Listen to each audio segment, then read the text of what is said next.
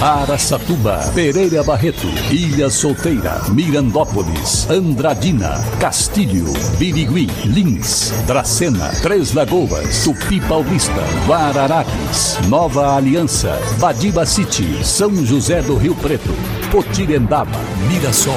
Azevedo Auditoria Soluções Empresariais apresenta SRC Notícia. A informação para mais de 3 milhões e meio de ouvintes. Apresentação Marcelo Rocha. No último final de semana, a Prefeitura de Três Lagoas, em parceria com a Universidade Federal do Mato Grosso do Sul, apresentou mais uma edição da Tenda Educativa, na Lagoa Maior foram expostos diferentes espécies de escorpiões, também de aranhas, além de cobras, cascavel, jararaca e coral.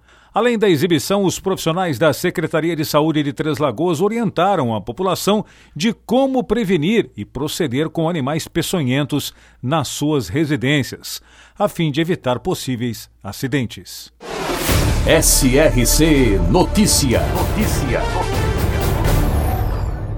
Em nota divulgada a pedido da nossa reportagem, o Detran São Paulo informou que segue com o planejamento da instalação das lombadas eletrônicas em Aracatuba. Novos radares.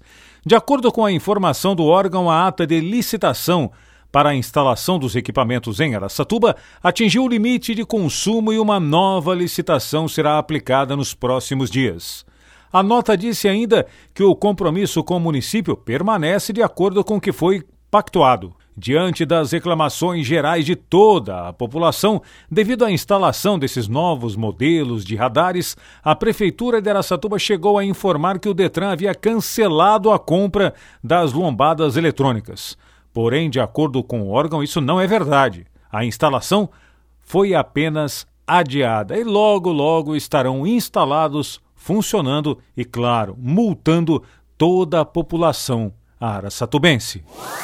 Pereira Barreto, ligada à imigração japonesa, começou a ser traçada pelos governadores japoneses de Tóquio em 1927. Pereira Barreto hoje possui mais de 30 mil habitantes, tem como principal fonte econômica o turismo e agropecuária. Pereira Barreto, também presente no SRC Notícias. Alunos dos quarto anos da Escola Cândido Brasil Estrela de Mirassol realizaram uma passeata na manhã de terça-feira em comemoração à Semana do Trânsito. O desfile contou com o tema Conscientização e Ação durante as passeata. Os 120 alunos entoaram cânticos e estavam fantasiados de sinaleiros. A diretora da escola, Marister Pinhabel, disse que uma das atividades que antecederam a passeata foi a de investigação. Eles investigaram, as crianças investigaram e observaram as sinalizações de trânsito ali, próximo da escola. E agora, Lins, a notícia, repórter Wagner Trevise. Durante um dia, a Secretaria de Trânsito da Prefeitura de Lins coletou dados para um estudo do volume de tráfego nas principais vias da cidade. Segundo o secretário da pasta, Major Lemes, o objetivo foi verificar a velocidade média que está sendo desenvolvida e o volume horário médio. As informações obtidas vão subsidiar as tomadas de decisões para maior segurança viária.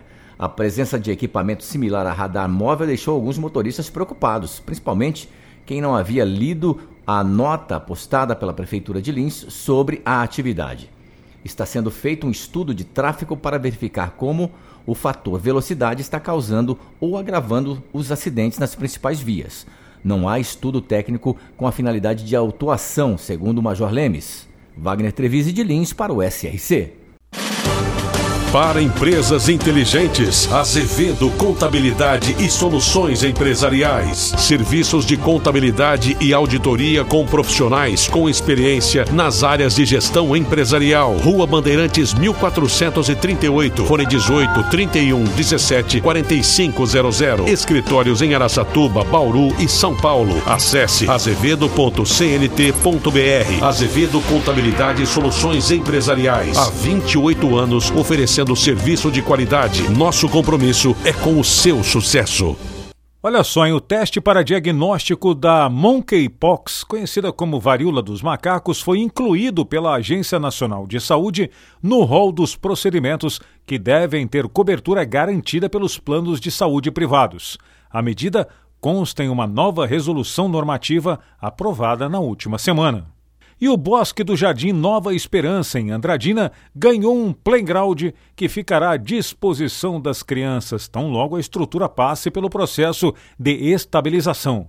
O novo parquinho fica nas proximidades de onde está sendo instalada a Arena Beach e outras estruturas de lazer. A instalação dos equipamentos segue um projeto que envolve a Secretaria de Cultura, a de Meio Ambiente e também a de Obras para tornar as praças mais atrativas para as famílias e também para quem visita a cidade. O sucesso entre as famílias, aliás, adiantou o processo de instalação e outros sete playgrounds estão sendo instalados, incluindo nos patrimônios de Planalto, Paranápolis e em assentamentos rurais de Andradina. O diretor de segurança pública da cidade, André Augusto, alerta aos pais que os brinquedos acabaram de ser instalados e, portanto, ainda tem aquelas faixas de isolamento. Elas estão colocadas para que a estrutura seja completamente segura para a utilização. Então aguarde um pouquinho só, que daqui a pouquinho vai poder brincar a valer nos playgrounds de Andradina. Marcelo Rocha, SRC. Azevedo Auditoria Soluções Empresariais apresentou SRC Notícia.